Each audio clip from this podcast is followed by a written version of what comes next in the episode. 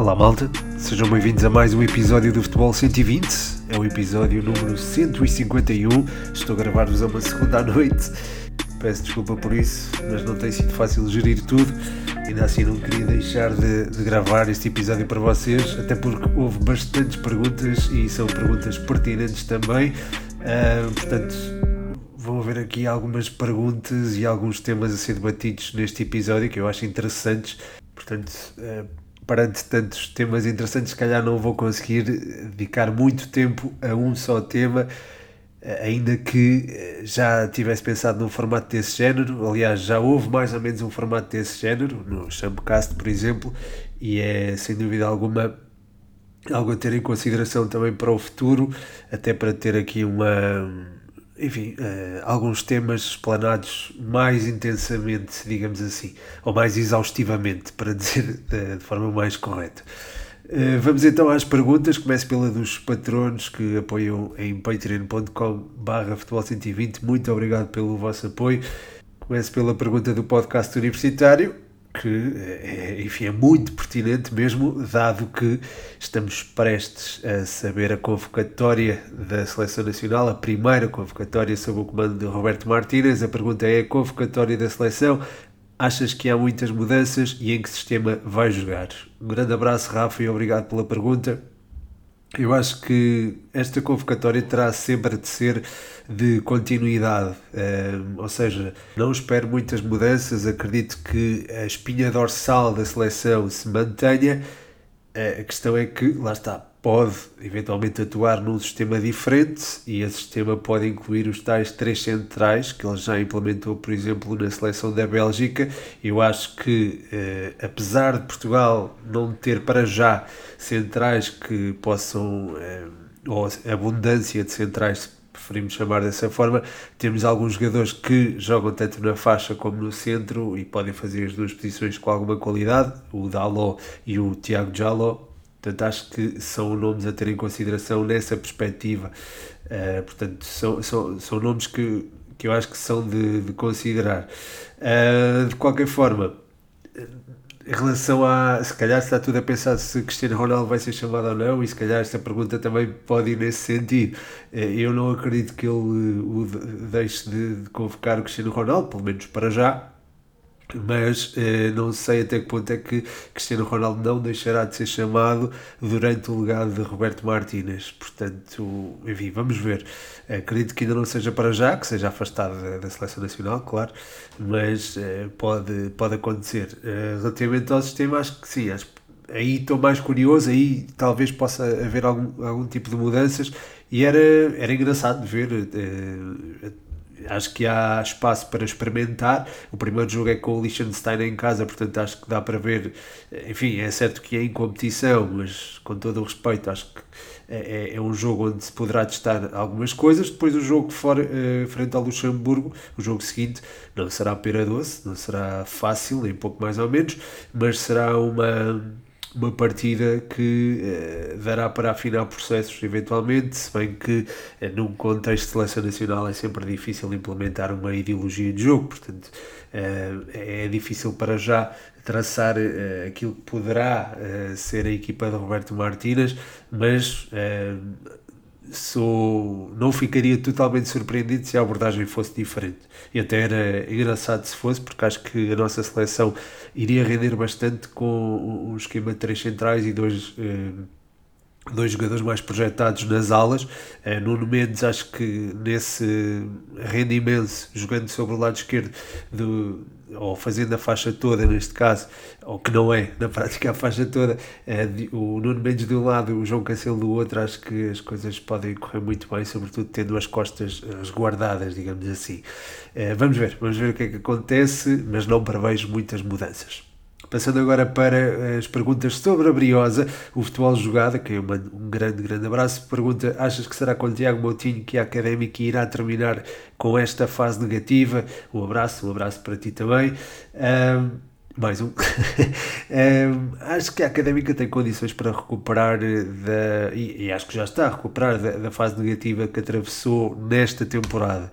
Os últimos dois jogos, aliás, são um exemplo disso mesmo. A académica venceu as duas partidas e a meu ver o comportamento que exibiu em ambos os encontros foi de uma equipa madura e, e com, enfim, com alguma estrutura com alguma espinha dorsal, com alguma, com alguma solidez. E, e isso deixou-me algo tranquilo. O meio-campo foi muito funcional uh, e, e, a nível ofensivo a equipa comportou-se bastante bem, esteve muito organizada. Isto não se trabalha de uma semana para a outra, portanto já havia aqui trabalho de base, mas há que dar mérito também ao Tiago Montinho pela forma como conseguiu. Uh, fazer com que os jogadores interpretassem também a sua ideia, que eh, também transitará ou também eh, terá influências daquilo que já estava implementado na, na equipa.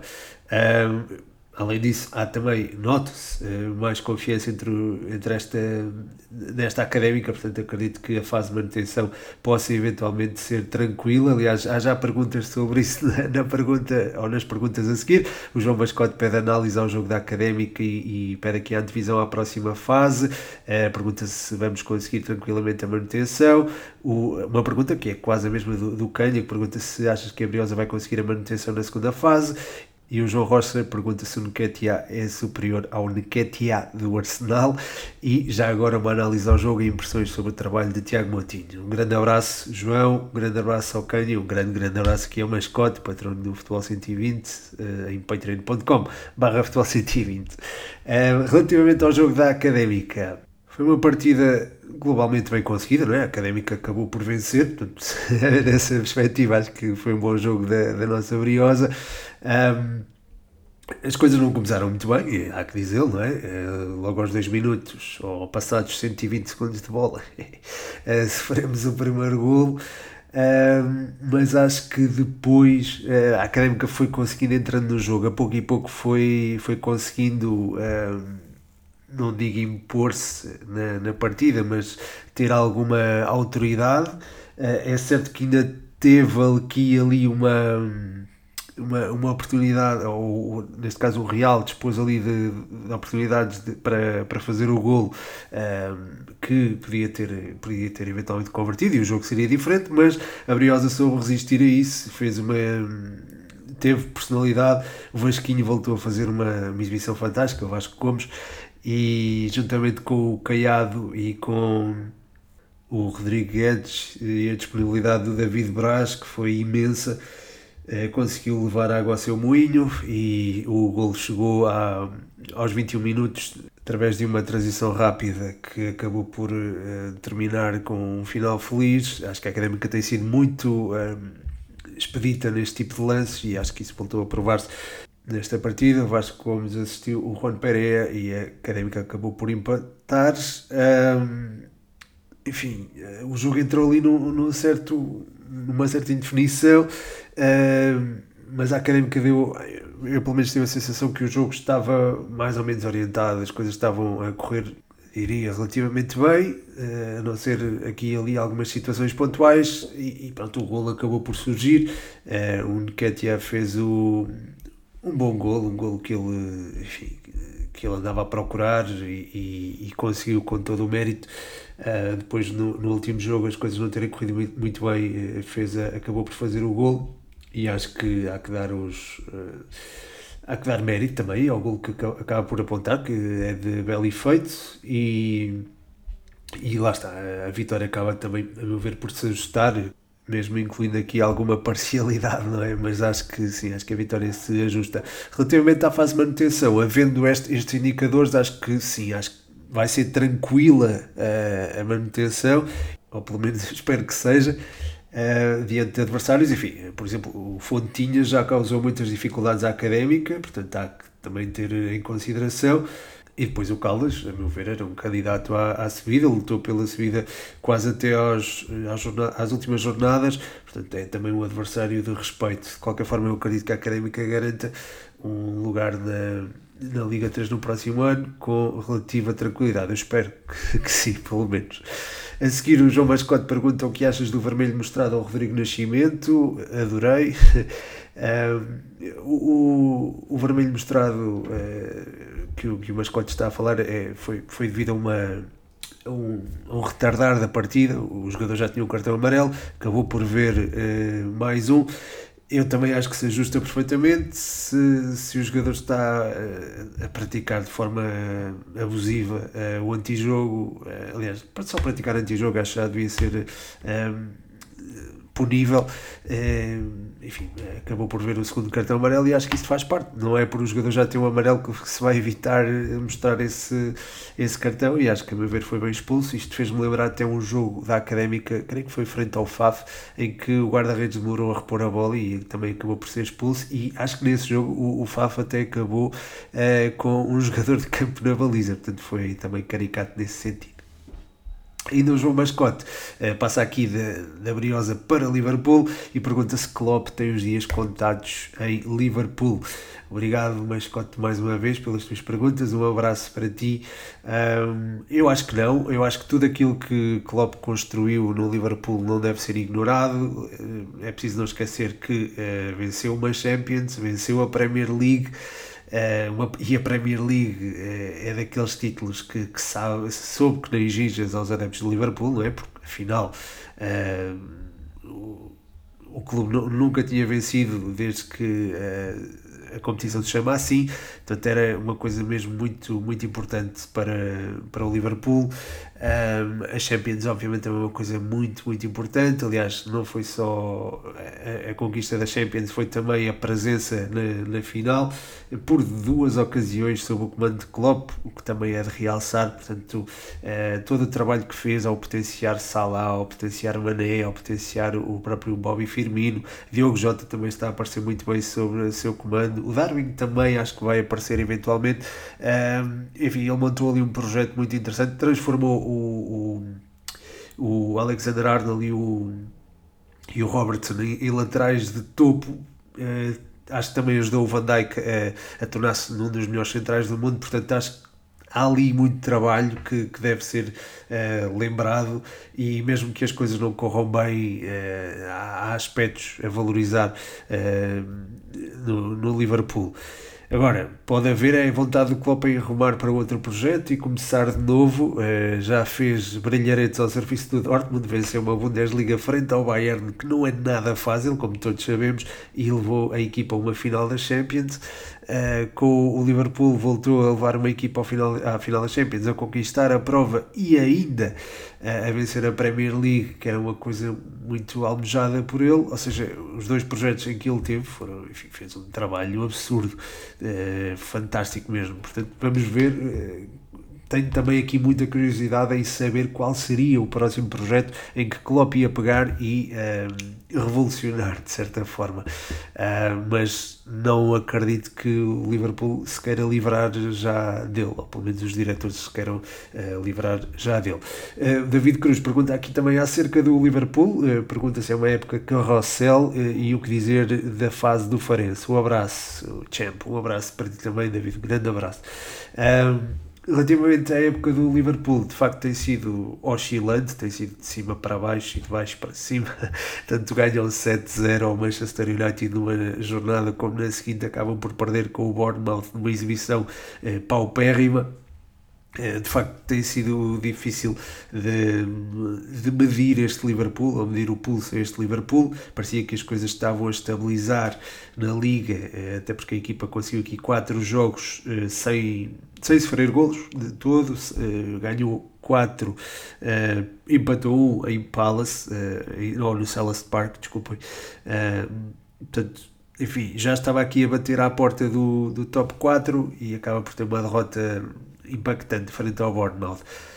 Há coisas que não consigo explicar relativamente a este Liverpool. Houve muita coisa a acontecer, mesmo desde o início no, do ano, não é de agora, não é?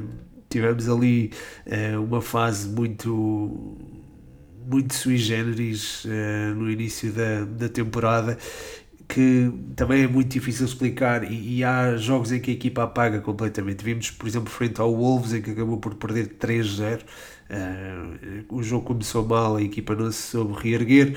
Uh, e, é, e acho que são este tipo de jogos que têm caracterizado o Liverpool, não é? Jogos em que a equipa entra mal, as coisas correm pessimamente, jogos em que a equipa entra bem, as coisas até, enfim, dão a volta e a equipa eh, apresenta um bom futebol. E, aliás, acho que convém lembrar até que o Liverpool venceu o Manchester City esta temporada. Um, e, e o City não estava propriamente num mau momento de forma, portanto acho enfim, é, é muito difícil classificar esta, esta temporada dos Reds. Uma coisa não podemos dizer é que não tem sido nada aborrecida porque nunca sabemos o que vai acontecer.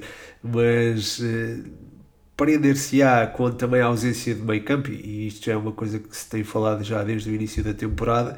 Acho que é uma, uma coisa que persiste. Se o meio campo está bem, a equipa acaba por funcionar bem. Se não está tão bem, eh, as coisas tendem a cair um bocadinho, uh, mas acho que, por exemplo, a integração do código APO uh, foi feita de forma gradual e agora acho que está a trazer mais frutos. É certo por exemplo, frente ao, ao Bournemouth isso não se viu, mas é de, é de salientar a forma como o o neerlandês entrou aqui nesta, nesta equipa e como está a conseguir contribuir para o melhor futebol do, do Liverpool, uh, vimos isso a espaços frente ao Real Madrid, sobretudo ali até ao, ao gol do, do Vini Júnior. Uh, vimos também no 7-0 frente ao United, portanto estamos a ver o Cody Gakpo uh, no seu melhor e na sua e a trazer o melhor ao, ao coletivo uh, em jogos onde ou em fases dos jogos em que a equipa está bem. Portanto, quando a equipa está bem, acho que ele uh, emerge como uma das figuras e acho que faz parte do futuro deste Liverpool, assim como Darwin Núñez e eventualmente o Jota. Portanto, acho que o futuro trio de ataque do Liverpool vai ser mesmo Darwin, Gakpo e Jota. E acho que poderá ser muito bem potenciado também pelo pelo próprio Klopp. Eh, vamos lá ver então se, se fica ou não.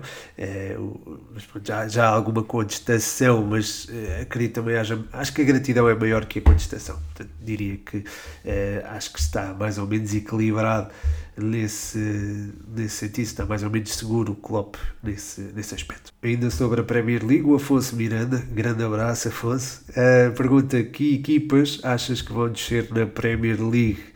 Uh, temos aqui uma, uma batalha interessante, não é verdade?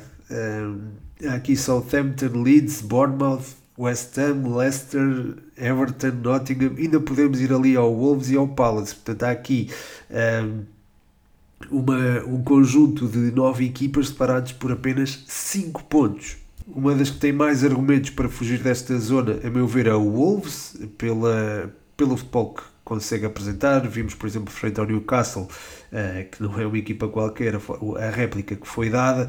Uh, vimos também a forma como uh, derrotou o Tottenham, como já tinha derrotado o Liverpool por 3-0, apesar de perder mais tarde com, com os Reds por 2-0. Aqui e ali temos visto capacidade para esta equipa ser competitiva e fugir destes lugares. Uh, depois o, o, Palace tem a questão de ter um jogo a menos um jogo, sim, um jogo a menos, por exemplo, face ao Wolves, o que pode também deixar a equipa mais ou menos tranquila. Um, o Leicester também tem um conjunto de jogadores que, a meu ver, acho que com maior ou menor dificuldade conseguirá ajudar a equipa a livrar-se desta, desta zona. Uh, portanto, enfim, sobram aqui alguns, uh, alguma, algumas equipas para, para a luta ali, ali em baixo, uh, nomeadamente o Bournemouth e o Southampton, que a meu ver são, são duas das equipas que podem eventualmente descer. Uh, o Southampton é certo conseguiu um ponto importantíssimo em Old Trafford, mas beneficiou da expulsão de Casemiro ali perto perto do intervalo, sim, acho que foi, foi a 10 minutos do, do fim do jogo, do, do fim da, da primeira parte, beneficiou dessa expulsão e acho que isso também deve ser tido em consideração, ainda que a equipa tenha, por exemplo, vencido o Chelsea em Stamford Bridge. Um, de qualquer forma, acho que é uma das equipas mais frágeis, tanto o Southampton como o Bournemouth. Uh, o Everton tem uma equipa boa uh, e tem, tem, melhorado bastante sob o comando de Shandai. Uh, acho que a exibição frente ao Arsenal na vitória por 1-0 um foi exemplo disso mesmo. Nas últimas jornadas também vimos uma evolução interessante da equipa depois ali de duas derrotas mais pesadas. Um, portanto, acho que também pode eventualmente livrar-se disto. O Nottingham Forest é uma equipa que tem bons executantes, uh, mas acho que a nível defensivo tem, tem, tem fragilidades que acho que são por demais evidentes. Uh, a equipa vem aqui de uma série de 5 jogos a sofrer golos. Num, só num desses jogos é que sofreu apenas um golo. Curiosamente foi frente ao Manchester City. E, mas mas estes são dados a ter em consideração e, e vejo também como apesar de ter uma um conjunto interessante de jogadores, acho que pode ser uma das equipas que pode descer eventualmente, juntamente com o Bournemouth e o Southampton. Mas isto, lá está, isto é sempre variável. Há, eh, como estava a dizer há pouco, nove equipas separadas por cinco pontos eh, e, e a luta pela, pela pela manutenção vai ser de facto muito, muito interessante. Uh, foi, foi aqui uma pergunta também muito interessante do, do Afonso Miranda. Gostava de explanar mais um bocadinho, falar um bocadinho mais do, do, das dinâmicas de cada equipa, mas o tempo já, enfim, já estamos quase com. já passamos os 20 minutos e ainda há aqui algumas perguntas. Vamos então a elas. O Luís Limas pergunta se o Arsenal conseguirá assegurar o primeiro lugar na Premier League e pergunta também se acho que a Liga Portuguesa ficará decidida nas próximas quatro jornadas. Ora, em relação ao Arsenal, eu acredito que isso possa acontecer, sim. Eh, a vantagem de 5 pontos é importante, sobretudo se a equipa continuar a exibir o futebol que mostrou em eh, no Fulham, eh, resolveu o jogo logo na primeira parte, três assistências do Trossard, uma contratação fantástica e acho que a equipa, enfim, se não tiver inícios eh, de jogo eh, comprometedores, acho que há capacidade para, para superar os desafios que aí vêm. Eh, até final da temporada vai enfrentar Liverpool, Manchester City, Chelsea e ainda vai ao Newcastle. Portanto, são aqui quatro jogos de grau de dificuldade elevadíssimo. São, são partidas em que iremos ver o, melhor do, do Arsenal ou precisamos de ver, ou o Arsenal precisa de mostrar o melhor de si.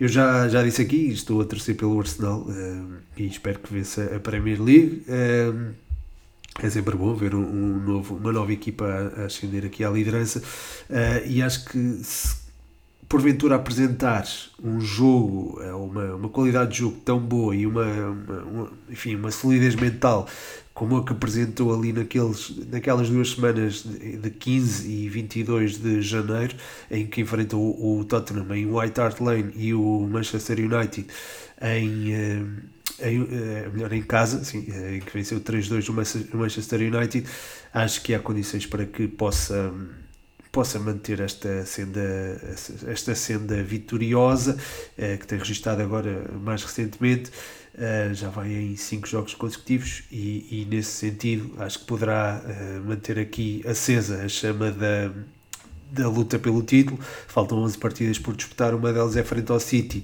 que uh, quando encontra o Arsenal parece ter. enfim, parece lidar bem com isso, não é? Seria importante para o Arsenal manter esta vantagem de 5 pontos até essa partida, e acho que para isso parece-me importante, se bem que isto pode soar um contra, um contra acho que seria importante perder o jogo uh, frente ao Sporting também seria bom para Portugal. Portanto, uh, na minha perspectiva, acho que isto seria ótimo porque Portugal garantia uma equipa nos quartos de final da Liga Europa e o Arsenal tinha aqui o caminho livre, digamos assim, para disputar a Premier League. Uh, e acredito piamente que, que, sim, eventualmente vais investir na Liga Europa para e que o foco esteja mais no jogo frente ao Palace no próximo fim de semana, uh, até porque lá está, a Champions está praticamente assegurada, já tem aqui 22 pontos para o quinto lugar, se bem que se podem transformar eventualmente em em 18, desculpa, estava aqui a fazer contas para o, caso o Tottenham consiga Uh, caso o Tottenham seja ultrapassado pelo Newcastle, mas acho que sim, acho que está, estando a Champions garantida, não há uma motivação, digamos, por aí além para o Arsenal vencer a Liga Europa, e nesse sentido acredito que a equipa possa eventualmente ser eliminada e preferência pelo Sporting da, da, Liga Europa e depois lá está, conquistar o título na, na Premier League. Relativamente à, à, Liga Portuguesa, não acho que esteja decidida, o, mas a pergunta é se ficará decidida nas próximas quatro jornadas. Portanto, é uma pergunta muito interessante na medida em que o Benfica vai ter, atenção, acho que a recepção do Benfica ao Vitória vai ser um jogo muito complicado. É certo que o Benfica não tem competições europeias pelo meio, que também ajuda um bocadinho a, a preparação a esta partida, uh, mas, é, mas é sempre um jogo complicado. Uh, é certo que o Vitória perdeu 2-0 frente ao Aroca, uh, e, enfim, isto tem algumas implicações, porque a equipa vinha numa sequência muito, muito interessante de seis jogos sem perder e com uma vitória sobre o grande, sobre o grande, ai, sobre o grande rival pelo meio Mas, mas de qualquer forma já vimos muita competência este Vitória, que foi uma das três equipas a conseguir roubar pontos ao Benfica esta temporada. Portanto, acho que é preciso enquadrar isto muito bem e é preciso também ter atenção a esta partida. Embora, lá está, nas contas pelo título, se calhar aquilo que é mais importante, ou o jogo que é mais interessante, é o Futebol Clube do Porto Sporting Braga, Uh, são duas equipas separadas por dois pontos e são duas equipas que estão ainda vivas na luta pelo título, a meu ver. É certo que o Braga tem uma distância de 10 pontos para um Benfica que parece não desarmar, mas uh, vencendo o Futebol Clube do Porto passa a ser o principal perseguidor do Benfica, não há outra forma de o dizer. Um, se, enfim, se o Futebol Clube do Porto não vencer o Benfica e cavar aqui uma distância de, de 11 pontos, assim é que é. Uh, hoje eu e a matemática não estamos de mão dada, mas sim, se o Benfica uh, ficar com 11 pontos de vantagem sobre o Futebol Clube do Porto, aí as coisas já, já, ficam, já poderão ficar mais complicadas e, e depois entrar a tal questão das próximas 4 jornadas. O Benfica, ou neste caso nas três seguintes à próxima, uh, o Benfica vai a Vila do Conde, que será sempre uma deslocação muitíssimo complicada. Depois o Futebol Clube do Porto irá receber o Portimonense uh, nessa mesma jornada uh, e na jornada seguinte há um escaldante Benfica-Porto que uh, também, a meu ver, será também muito importante para que as coisas para, para a decisão do campeonato. o Benfica mantendo esta vantagem de 8 pontos para o Futebol Clube do Porto abordar esta partida com este conforto, a partida frente ao Futebol Clube do Porto ainda por cima jogando em casa, acho que terá aqui alguma vantagem uh, e, e, acho que muito o campeonato se pode jogar por aqui, uh, até porque depois o Benfica tem uma deslocação difícil às Chaves e o Futebol do Porto receberá o, o Santa Clara, que está também aflito e portanto também pode ser um adversário complicado. Uh, portanto, olhando para as próximas quatro jornadas, acho que há condições para acreditar que ainda há muita tinta por correr, mas é verdade. O, o Luís Limas não, não estava a fazer aqui uma pergunta de todo uh, impertinente, pelo contrário, é uma pergunta bastante interessante, porque de facto o, estes jogos entre o Braga e o Futebol Clube do Porto e, e, as locações do Benfica, Vila do Conde e as Chaves e a, a recepção ao Futebol Clube do Porto serão muito importantes para para definir aquilo que será a reta final do campeonato. Uh, portanto, é uma pergunta muito interessante aqui do Luís. Uh, afinal, ficam a faltar uh, seis jornadas para o fim do campeonato e, e lá está, havendo uma distância de 10 pontos, ou de 8, ou de 7 até, acho que é, é, muito complicado imaginar uma equipa perder essa, essa vantagem pontual nas últimas, nas últimas jornadas. portanto, é, é necessária haver essa aproximação dos concorrentes ou, eh, no caso do Benfica, é necessário manter-se essa, essa distância para abordar a reta final do campeonato de forma mais tranquila e eventualmente uma progressão na, nas Champions. Esperemos todos que sim, não é? Esperemos que tanto o Benfica como o Futebol Clube do Porto cheguem às meias finais das Champions e cheguem à 30 jornada ainda com eh, esta, esta competição a ser disputada. Eh, embora eu acredite que Benfica e Futebol Clube do Porto vão jogar nos quartos de final da, da Champions. Mas pronto, isso é, isso é para outras núpcias. Eh, por falar em Futebol Clube do Porto, o Diogo Pauzinho pede aqui uma opinião ao jogo dos Dragões, eh, que acabaram por vencer o Estoril, um jogo muito interessante, com muitos golos. Em ambas as balizas, foi bonito de se ver nesse sentido.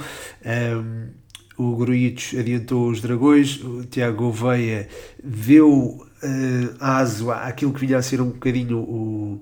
Não digo ascendente do Estoril, mas uh, vinha a ser a equipa estava a sentir-se bem no campo e via-se soltinha, parafraseando aqui o Cândido Costa, uh, e depois, uh, lá está, uh, na, na, na, sequência desse gol, ou logo a seguir esse gol, surge o gol do André Franco, faz o 2-1, e depois volta a haver aqui, a meu ver, uma, um crescimento do Estoril gradual na partida, que é culminado mais uma vez com outro golo. E depois, logo a seguir, há, há também um golo para o Futebol Clube do Porto. Portanto, houve aqui um carrossel de emoções que foi, foi muito interessante e, nessa perspectiva, acho que foi um jogo uh, muito engraçado. Uh, de, de, se acompanhar. De qualquer forma, há aqui algumas uh, lacunas evidentes no Futebol Clube do Porto, sobretudo a nível defensivo.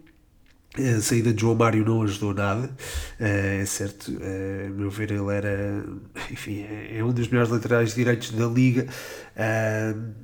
E, enfim, mesmo para, para uma eventual chamada à seleção nacional, é, é pesado para um jogador que tem tido algumas lesões e, e acho que não não merece, é, claro que ninguém merece, mas acho que não merece esta sorte, eh, digamos assim. Um, mas gostei de ver o André Franco mais uma vez integrado ali no processo ofensivo do Futebol Clube do Porto. É um jogador que eu acho que merece mais oportunidades. Uh, e a entrada de Taremi uh, foi boa para o jogador porque voltou a, reencontrar-se com o melhor futebol e com os golos. Portanto, acho que há que realçar também isto. Um, e, e, da parte do Estoril, acho que uh, o Ricardo Soares está enfim, uh, passo a passo a montar uma equipa que pode não ser para, para agora, mas se calhar na próxima temporada e mantendo a espinha dorsal, a equipa vai se apresentar com muita qualidade. Um, neste momento tem que se preocupar com a manutenção, obviamente, uh, que eu acredito que consiga garantir. Tem agora dois jogos em casa seguidos, um antes da paragem e outro uh, logo após, uh, frente a Chaves e Gil Vicente. Eu acredito que nesses jogos consiga pelo menos enfim, bons resultados. Eh, não, não menosprezando nem o Desportivo de Chaves, nem o Gil Vicente. Eh, passando à próxima pergunta, é, é do Henrique Ramalho. Pergunta qual é o avançado ideal para o Sporting? Eh, esse avançado pode já estar no, no Sporting, a meu ver, Henrique. É uma, embora, lá está, uma, uma boa pergunta, obrigado por ela. E um abraço para ti. Uh, de facto, eh, acho que o Paulinho é um avançado interessante na, na, perspectiva em que é um jogador que ataca muito bem a saída de bola contrária e acho que o Sporting vive muito disso mesmo. Portanto, nessa perspectiva, a meu ver, o Paulinho é, é um avançado importante para o Sporting. A nível uh, ofensivo e no que toca à, à, finalização, é um jogador que tem aspectos a melhorar e acho que pronto, isso é evidente Uh, e é evidenciado também por todos os adeptos do, do Sporting e não só, mas é um jogador que tem, tem muita qualidade, uh, trabalha muito para a equipa e acho que só lhe falta melhorar a, a finalização para ser o tal avançado ideal para o Sporting. Portanto, acho que nesta perspectiva consigo-te responder melhor do que ele, talvez só o Harry Kane do Tottenham. Uh, a seguir, uh, tem uma pergunta sobre o Vitória Sport Clube. O Barbosa pergunta se o investimento no Vitória vai ser bom ou mau para o clube. Um abraço, um abraço para ti também.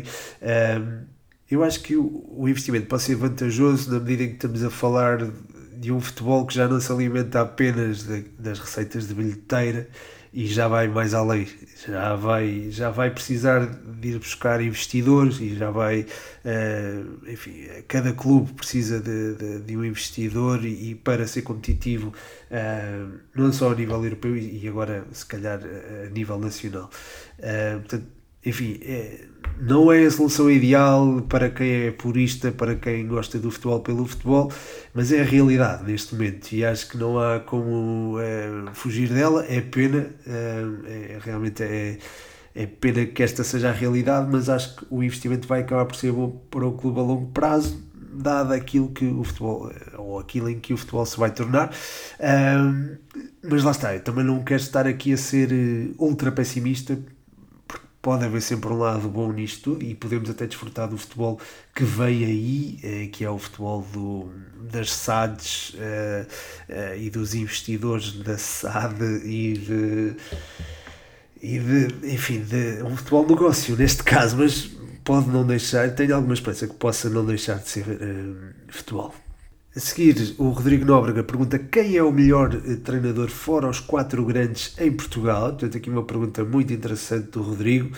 Eh, eu tenderia a responder, eh, ou olhar para o quinto classificado e dizer o Moreno do, do Vitória Sport Clube. Mas eu às vezes pergunto: será que o Moreno conseguia fazer o mesmo trabalho num outro clube? Porque ele sente imenso o, o Vitória, tem o, o símbolo do Vitória tatuado na pele, portanto acho que não, acho que não estou a dizer Uh, enfim, nenhum, não estou a dizer isto para menosprezar o feito uh, dele ao serviço do Vitória ou tudo aquilo que ele alcançou ao serviço do Vitória, mas eu acho que ele é aquele treinador estilo André Vilas Boas ao serviço do Futebol Clube do Porto, por exemplo, quando venceu a, a Liga Europa e, a, e venceu tudo no caso, Taça Portugal e a Liga também. Um, de qualquer forma, André Vilas Boas é um ótimo treinador, Moreno também. Agora, se calhar não enquadra aqui no melhor treinador dentro do top do top ou do, pronto, de, fora dos, dos top 4. Uh, tenho apreciado bastante o crescimento do Armando Evangelista. Uh, acho que aquilo que o, o, Felipe Martins tem feito ao serviço do Casa Pia também tem sido muito interessante e também deve ser tido em linha de conta. Adoro também o trabalho do, do, João Pedro Sousa ao serviço do Famalicão, já gostava antes, na primeira época dele, e acho que agora também o está a evidenciar.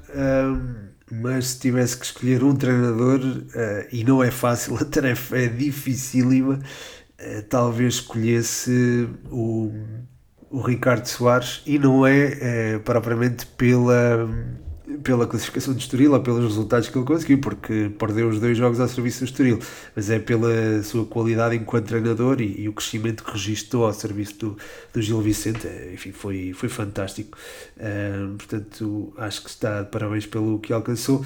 E também quero dar uma palavra uh, ao Petit, que muitas das vezes é injustamente. Uh, classificado como um treinador de, de uma equipa mais agressiva e sem grande eh, criatividade tática, eh, acho que isso está, está muito longe da verdade. Eh, a forma como ele converte o, o, o Bruno Neyamachi a central, não, ele vai variando entre a posição central e o e uh, o lado esquerdo da defesa uh, é, é, é, fantástica. O Reggie Cannon já não se imagina uh, noutra posição que não a de, de central também, e, e, ele consegue, no caso, frente ao Sporting, conseguiu ir mudando sempre entre uma linha de 4 e uma linha de 5 com a movimentação do Mangas. Ele tem sempre aqui esta, esta disposição e, e tem também também uma capacidade para trabalhar ali a linha média que, que é impressionante. O, o Makuta está-se a fazer um jogador fantástico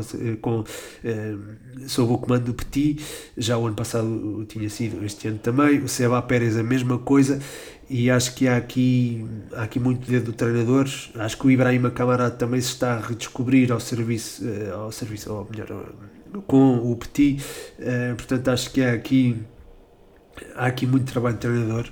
Eh, e depois ainda há destacar o Yusuf Anugi. Portanto, acho que, enfim, escolha o, Rodrigo, o, Rodrigo, o Ricardo Soares como o treinador, o melhor treinador fora os quatro grandes, pelo que já tinha evidenciado, mas quero deixar uma palavra especial aqui ao Petit.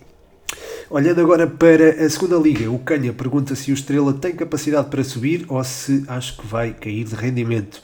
Um abraço aqui ao Canha, uh, obrigado pela pergunta. Uh, eu acho que sim, acho que o Estrela tem, tem capacidade para subir.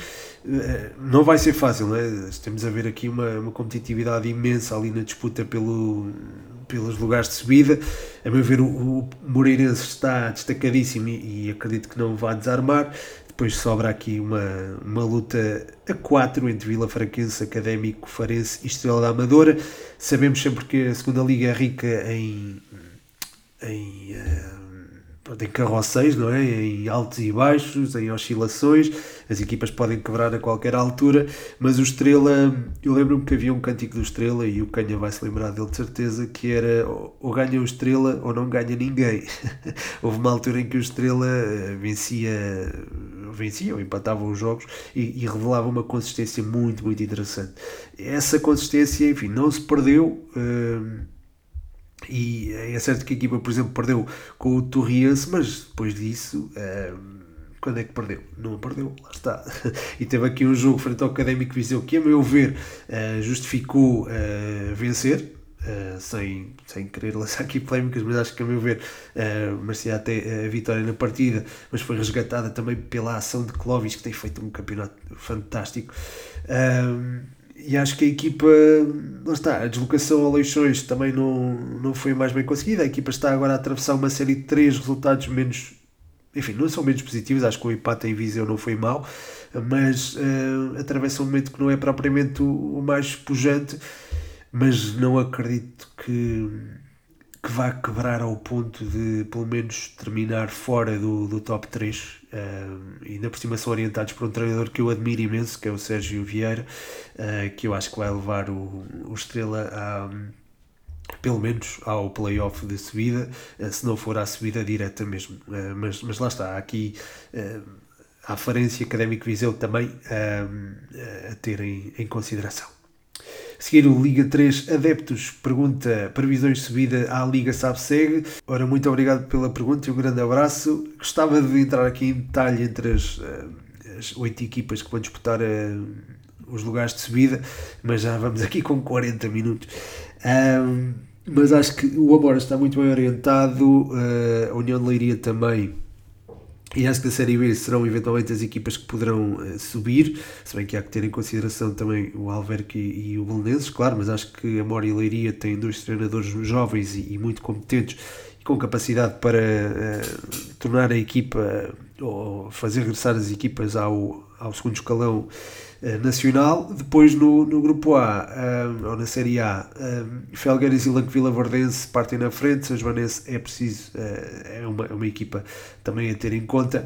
Uh, o Felgueiras teve um, um, fim de série, a meu ver, pouco conseguido, ali com enfim, três resultados menos positivos e, e uma vitória, pronto, frente ao Vitória, passa a redundância mas, é, mas acho que é uma equipa que se poderá reencontrar na fase final e eventualmente uh, missionar à subida. Portanto, acho que uh, como está a classificação neste momento, uh, ou como terminou a classificação, a Mora, Leiria e Felgueiras, Lanquevila, Vertense, acho que vão ser estas equipas as que vão disputar os lugares de acesso à, à, à segunda liga. Depois, entre, enfim, a escolher uma equipa para, para sobressair ou pelo menos vá, três equipas destas quatro será, será mais complicado.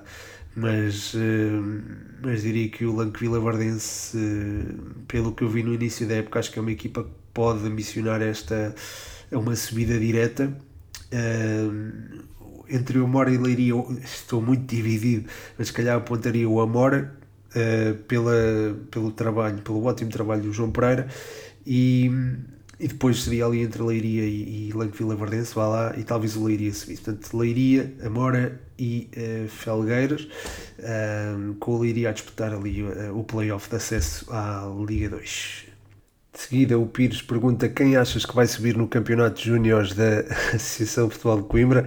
É, por acaso, na, neste fim de semana, viver um jogo entre o União e, e o Lausanense. Gostei bastante ali de ali de três jogadores, um deles o Diniz, o outro o José Mendes e o outro era do, do Lazanense, um, um lateral barra extremo, eles iam trocando, que era o, creio que era o Tomás Santos. Uh, isto são jogadores que se calhar que a maior parte das pessoas não, não, não ouviu, não, nunca, ainda não tinham ouvido, mas são jogadores a ter em conta aqui na Associação de Futebol Coimbra, no, na série da, da Associação de Futebol Coimbra. Um, a União sei que está a registrar um, um rendimento uh, mais sólido e acho que eventualmente pode aqui discutir um, o campeonato com a Académica, com a secção de futebol da Académica e também o ANSA, portanto acho que poderá ser aqui um, um final de campeonato muito giro. Um, há seis jornadas por disputar, e acho que está, está tudo em aberto aqui entre estas três equipas, com o Maria Alves ali à espreita.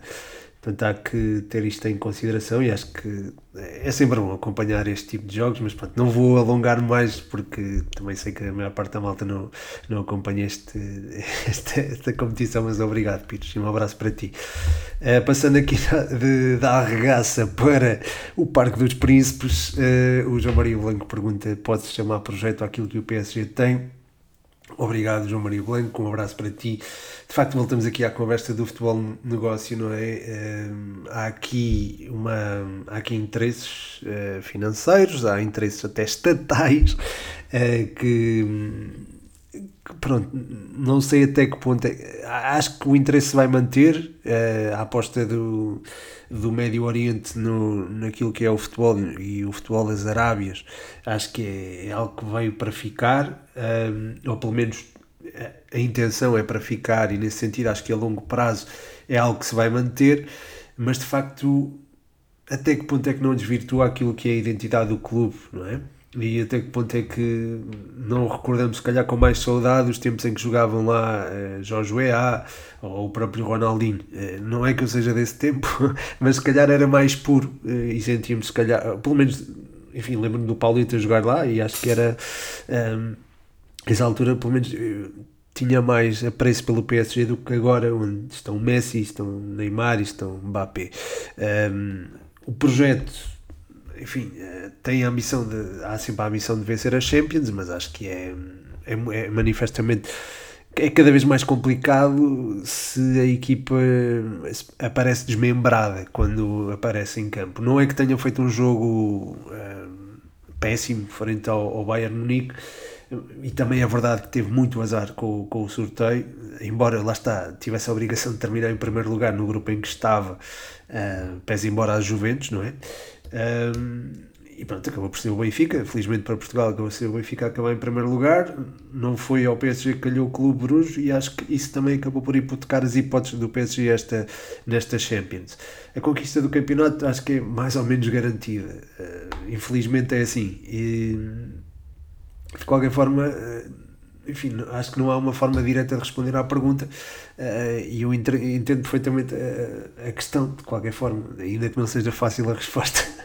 entendo que haja muita gente que adore o PSG uh, por jogar lá, jogar na mesma equipa, enfim, dois jogadores uh, que são uh, fenomenais e outro que pronto, é, é, também fenomenal, mas tem quebras de rendimento constantes.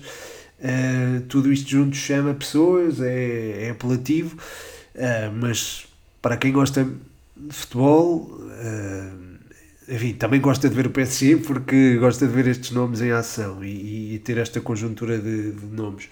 Mas olhando para aquilo que é o futebol puro e duro, e mesmo que tendo em conta que enfim, mesmo tendo em conta que não temos a ingenuidade daquilo que é o futebol negócio, ou essa ingenuidade já, já nos foi tirada a nós que amamos o futebol uh, de forma mais, ou o futebol enfim, de, de outros tempos, um, acho que mesmo assim uh, o PSG é, é muito plastificado. E, e, nesse aspecto estamos a falar de um projeto futebolístico, se calhar não tem futebolístico lá envolvido, e, e enfim, pode chamar projeto, mas se calhar. Uh, futebolístico no, no sentido mais, uh, mais uh, puro da palavra, se calhar, não, se calhar não, não, se trata, não se trata disso. A seguir o Eduardo Andrade pede aqui desejos para a próxima época e final desta. Uh, Eduardo, obrigado e um abraço. Aquilo que espero é, pronto, é vou dar aquela resposta que costumo dar, não é? Que é, enfim, bom futebol, muita competitividade, e, e pronto, sem, sem muitos casos. Era importante não falarmos muito de arbitragens no, nos, nos próximos tempos. Eh, esta altura, abril, eh, enfim, esta altura, março, nem, nem tanto, mas a partir de abril, mais ou menos, eh, maio, começas a falar bastante, ou a conversa sobre arbitragem ganha, ganha uma maior intensidade. Esperemos que isso não aconteça e que, e que o nosso futebol fique enfim, fique também na, para consumo externo, isto é, que possa ser vendível aqui o nosso o produto de futebol em Portugal seja cada vez mais exportado neste eh, espero, espero isso e espero também uma, uma longa campanha europeia da, das equipas portuguesas e que eh, na próxima temporada eh, uma equipa portuguesa possa disputar a supertaça europeia, isso seria ótimo. Um, de qualquer forma, pronto, são estes os desejos, tanto para o final desta temporada como para, para, para a outra. Um, e acho que, ah, aqui mais uma pergunta do Miguelão. Ele pergunta o que dizes de fazeres episódios individuais de jogos. Obrigado, Miguelão, e um abraço para ti. Esta é uma hipótese interessante, sem dúvida alguma. Até falei disso no início do episódio, lembrando da tua pergunta. A verdade é que por vezes faço no, no Patreon, em patreon.com.br futebol 120, mas não faço com, com tanta frequência porque, enfim, uh, tenho algum sei que a malta possa eventualmente não gostar uh, ou possa eventualmente uh, não ter tanta regularidade e, e, e, o pessoal possa não ter uh, também pachorra, digamos assim, para me ouvir durante tantos episódios, ter o, o Futebol 120 normal aos domingos ou às segundas, neste caso, e os outros episódios gravados a meio da semana em alturas irregulares, iria depender também da, do jogo enfim, do, jogo em si, de, de, que jogo é que iria abordar, eh, poderia ser um jogo que não, não fosse sempre no mesmo dia, e nesse sentido uh, poderia, poderia haver alguma irregularidade, e também não quero que, que também haja essa quebra de ouvintes, digamos assim. Mas de qualquer forma, fica, fica a tua sugestão e, e já agora, malta, podem, pronto, podem deixar as vossas, as vossas ideias sobre isto sobre fazer eventualmente episódios mais. Eu já tinha falado antes, mas é, é também uma boa sugestão aqui do, do Miguelão sobre fazer episódios mais curtos e sobre jogos, eventualmente, sobre um ou outro jogo. Por exemplo, vamos ter um Braga-Porto, uh, vamos ter também um, um Porto-Inter, embora esse jogo, enfim, uh, se fizer será apenas para o Patreon. Um, deixem as vossas sugestões. Uh, eu creio que agora já podem no Spotify, eu estou aqui a espreitar e acho que dá para responder ou não, se calhar não dá para interagir com o episódio e responder a uma pergunta. Uh, mas uh, eu pelo menos já vi isto, esta funcionalidade noutros episódios. Mas se, se conseguirem, uh, respondam lá também e deixem a vossa sugestão será bem-vinda e todo o feedback, já sabem, é, é bem-vindo. Muito obrigado pelas perguntas que deixaram, foi um episódio muito rico. Chegamos aqui quase a, a, a uma hora de episódio. Eu queria ser mais curto na, nas respostas e não consegui. Peço desculpa, malta, também estava aqui em modo de compensação pelo facto de estar a entregar o episódio só é, segunda-feira à noite. Mas pronto, muito obrigado, malte, eh, sobretudo aos que deixaram perguntas e sobretudo aos uh, patronos que apoiam em patreon.com.br futebol120. Nesse sentido, deixo aqui um grande, grande abraço ao João Catalão, o nosso chamo perioso. Espero que tenham gostado deste episódio. Um, mais uma vez, deixem o vosso feedback. Um grande, grande abraço. O meu nome é Pedro Machado e este foi mais um Futebol 120.